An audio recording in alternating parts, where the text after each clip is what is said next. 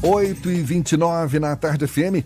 O deputado estadual Hilton Coelho, do PSOL, deve questionar de novo na Justiça o projeto de emenda à Constituição sobre a reforma da Previdência Estadual, caso exista alguma possibilidade regimental na Assembleia Legislativa. O deputado foi o autor do pedido de suspensão da tramitação da primeira proposta que previa mudanças no regime de previdência para o serviço público na Bahia.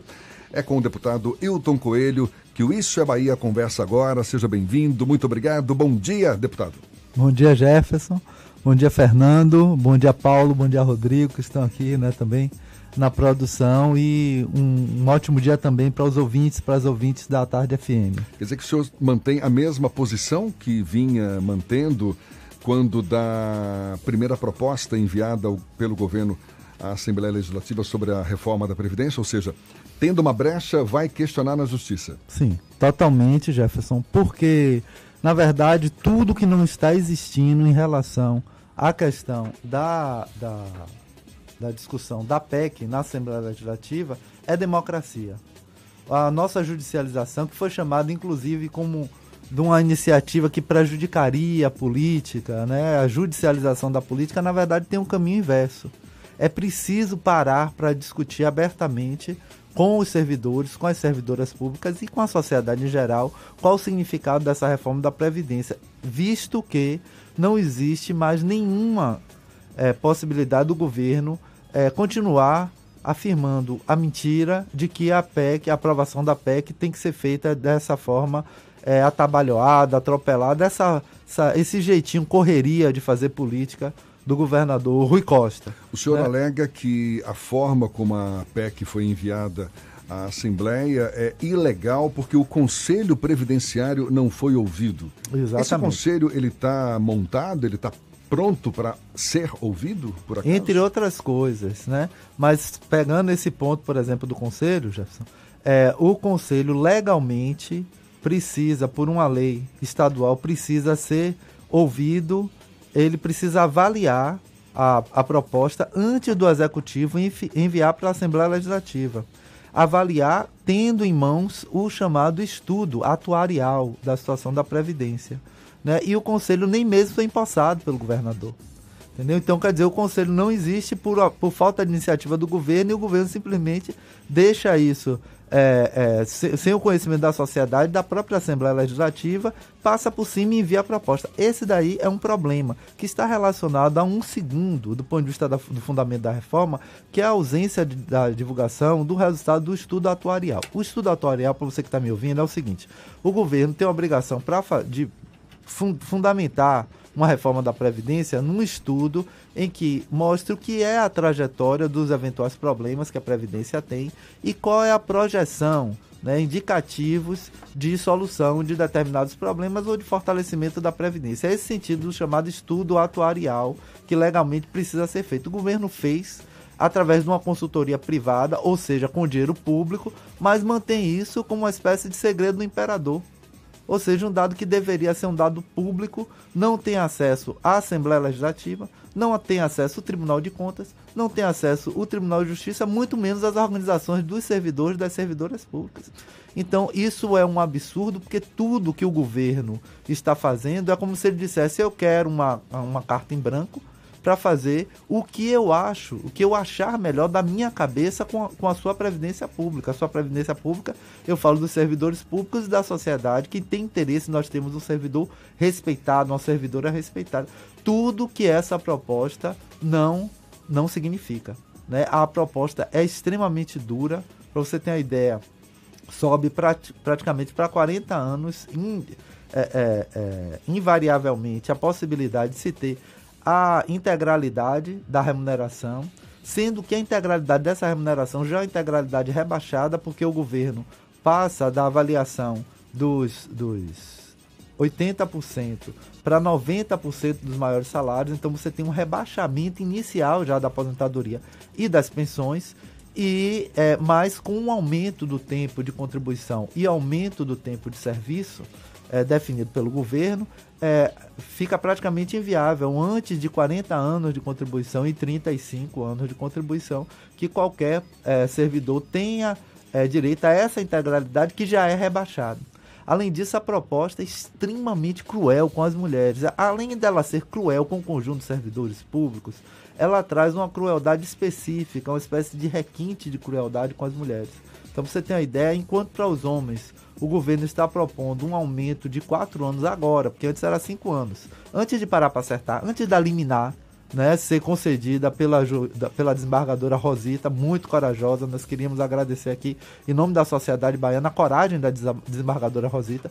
Mas antes dessa liminar, que parou para acertar, o governo é, defendia, apresentava na PEC, na época 158, que agora é 159, é, cinco anos de alteração para homens e sete anos para as mulheres. Agora baixou quatro para homens, né? De, sobe para quatro, e seis, seis anos para as mulheres. É, mulheres. Ou seja, dois anos a mais, continua dois anos a mais para as mulheres.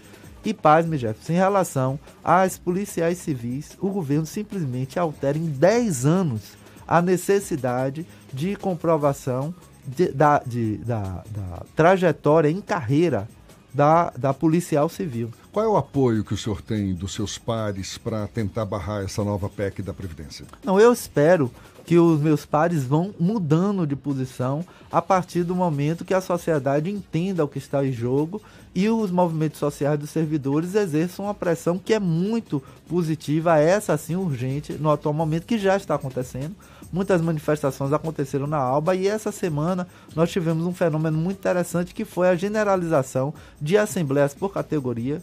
Eu participei de assembleias muito representativas das categorias e nós esperamos que o, os deputados é, atendam esse chamado da população. Eu queria só é, marcar um quesito em relação à questão da reforma, Jefferson, porque o governo, o argumento inicial é que a reforma precisaria ser feita dessa forma escarreirada, né, na correria, em função da PEC 103, a PEC nacional. Ela condicionaria a Bahia a fazer rapidamente. Isso é uma grande mentira. Por quê? A, a PEC 103 faz dois condicionamentos incontornáveis, sim. Quais são esses condicionamentos? Primeiro, o aumento da alíquota. E o segundo, a criação do fundo complementar. Isso a Bahia já fez. Antes de Bolsonaro, da reforma de Bolsonaro. Ano passado, o governo aumentou a alíquota. Em 2016, o governo criou o Fundo Complementar de Previdência Pública. Por isso, não justificaria essa urgência? De jeito nenhum. No máximo, o governo teria o prazo de julho, mas nem esse prazo de julho, tal qual o Maranhão, nem mesmo esse prazo de julho, o governo da Bahia tem. Olha o que foi feito no Maranhão. O governador é, é, Flávio Dino mandou uma proposta que tem uma parte, inclusive, progressiva na proposta, porque garante direitos de pensionistas, mas fazendo a alteração da alíquota, como a Bahia já fez, e criando a, a, a Previdência, o Fundo de Previdência Complementar, como a Bahia já tem, ok? Então mandou essa reforma, fez, e nesse, no corpo dessa mesma lei aprovada estabelece dois anos de debate aberto, democrático, cuja prioridade é a participação dos servidores e servidoras públicas para fazer qualquer alteração. Deputado, o um senhor... deputado do campo político é, é, perdão, Fernando, um deputado do campo político do governador Rui Costa. Então é injustificável. O senhor obteve uma liminar que acabou suspendendo a tramitação da última PEC, da primeira PEC apresentada, a 158. E aí o governo retirou essa PEC de pauta e reapresentou pouco tempo depois. Os argumentos que o senhor utilizou na justiça para obter a liminar, suspendendo a tramitação, eles podem ser usados nessa nova tramitação ou ela infelizmente ou fe, infelizmente ou felizmente depende da ótica é, ela não pode ser repetida nesse processo. É, pode pode ser repetida. Eu vou dar um exemplo concreto. Um dos nossos argumentos foi a ausência dos estudos atuariais. Esses estudos atuariais porque eles são obrigatórios? Porque eles mostram quais são os limites e a indicação de superação em relação a situações que estão completamente subterrâneas. Por exemplo a situação da ausência de convocação de concursados no serviço público. O governo, os últimos governos especialmente, né, lotaram o serviço público de trabalhadores completamente precarizados, de redas, diversos tipos de contratação que a gente vê aí e que estão causando tantos problemas, inclusive de atraso de salário, tudo isso. Por que, que isso é uma coisa determinante? Porque quanto menos o governo é, com, faz concurso público ou convoca concursados, eu quero falar aqui dos concursados da saúde, uma imensidão de servidores que até hoje esperam a convocação do, do governo sem nenhuma é, sem nenhuma sinalização positiva, nós estamos pressionando para isso. Quanto menos o governo convoca concursados para o corpo, menos recurso tem na previdência dos servidores, por um motivo óbvio. Quem entra por contrato precarizado não contribui para esse fundo. Né? E o estudo atuarial tem uma projeção dessa situação, seja do que vem acontecendo nos últimos anos, seja as indicações para se superar o problema. Mas o governador não quer divulgar isso, porque ele é adepto da, da, da privatização da máquina pública, como fez de maneira avassaladora na saúde e quer fazer na educação também. Outra questão, Fernando, que nós argumentamos, a questão, o problema é das isenções né, é, fiscais no estado da Bahia. Gente, isso é um escândalo. Eu estou aqui com o relatório né, é prévio do TCE para vocês não acharem que é uma posição do PSOL, é, do PCB e da Unidade Popular, que são os partidos que compõem o nosso mandato da resistência. Né, e tem uma parte aqui que é emblemática, porque o, o relatório é todo cheio de absurdos, né? Mas falando sobre a questão das isenções fiscais aqui na Bahia.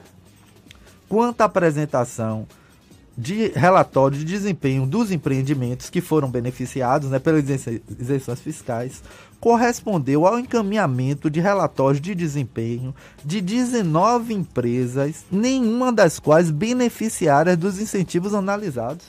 Ou seja, o governador há um questionamento do Tribunal de Contas dos Estados, o questionamento de que se as empresas estavam dando a contrapartida, porque você não pode fazer isenção fiscal beneficiando os amigos do rei. Tem que ter uma contrapartida para a sociedade, isso é definido em lei, ok?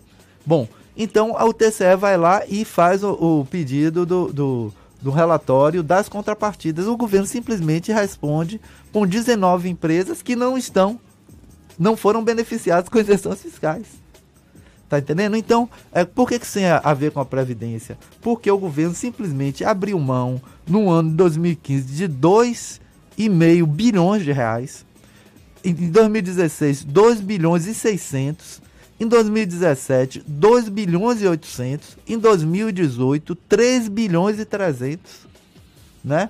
2019, é, não está aqui nesse relatório, mas mais de 4 bilhões, justamente o que coincide com o que o, o governo está chamando de, de, de rombo da Previdência, que para nós também é mentiroso, porque nós não temos acesso aos dados. Eu, como deputado, e nós vamos exigir que isso aconteça. Acabou essa conversa na, na Assembleia Legislativa de deputado que só fica dizendo amém ao governo, seja da situação, seja da, da situação, ou dessa oposição de direita que não faz oposição nenhuma, não questiona as práticas do imperador Rui Costa. Então acabou essa história. Nós não temos acesso aos dados, nós tivemos acesso ao que, se, ao que seria o déficit da Previdência, analisando processos judiciais em que o governo foi obrigado a apresentar dados. E lá está colocado que ah, os indícios são, são fortes, do que o que o governo está chamando de rombo da Previdência, o grosso é da contribuição patronal que é, é, é, é prevista em lei, é, é algo incontornável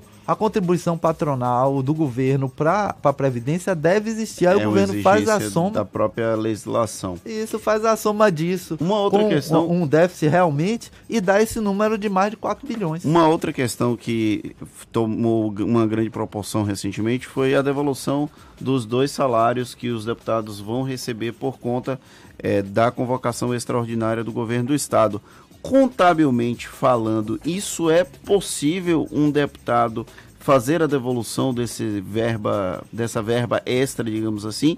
E, além do senhor, algum outro deputado sinalizou a devolução desses recursos? É possível, sim. O, me garantiu o presidente, é, Nelson Leal, me garantiu que seria possível essa devolução. Regimentalmente e, falando. Regimentalmente fala, né? falando, é possível sim. Nós fizemos, já a, a, assinamos um documento é, protocolado na própria presidência, a gente tem a assinatura é, é, da presidência da casa, é, garantindo que isso vai acontecer.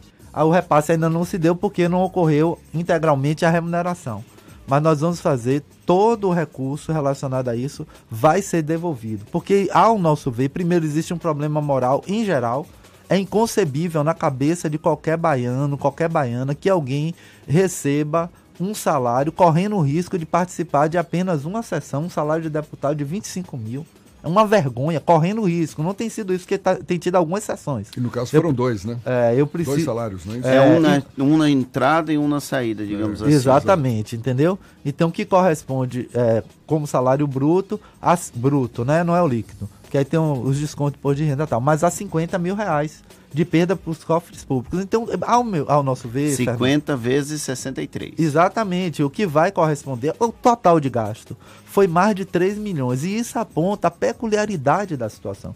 Porque se o governador Rui Costa não fizesse essa movimentação, de chamar a Assembleia Legislativa no período do recesso, esses mais de 3 milhões, porque o total dos gastos é avaliado em mais de 3 milhões, se eu não me engano, 3 milhões e 600 mil, esse total de gastos não oneraria os cofres públicos, eles poderiam chamar para o início de fevereiro né, a reforma, a Assembleia Legislativa, e fazer a, a, as alterações a partir disso daí. Não teria gasto. Mas por que, que ele não fez? Porque ele queria justamente pegar uma sociedade, especialmente um serviço público, em uma situação de dispersão em função do período de férias, de festas, que significa o mês de janeiro, para fazer a, a reforma dessa maneira absolutamente autoritária.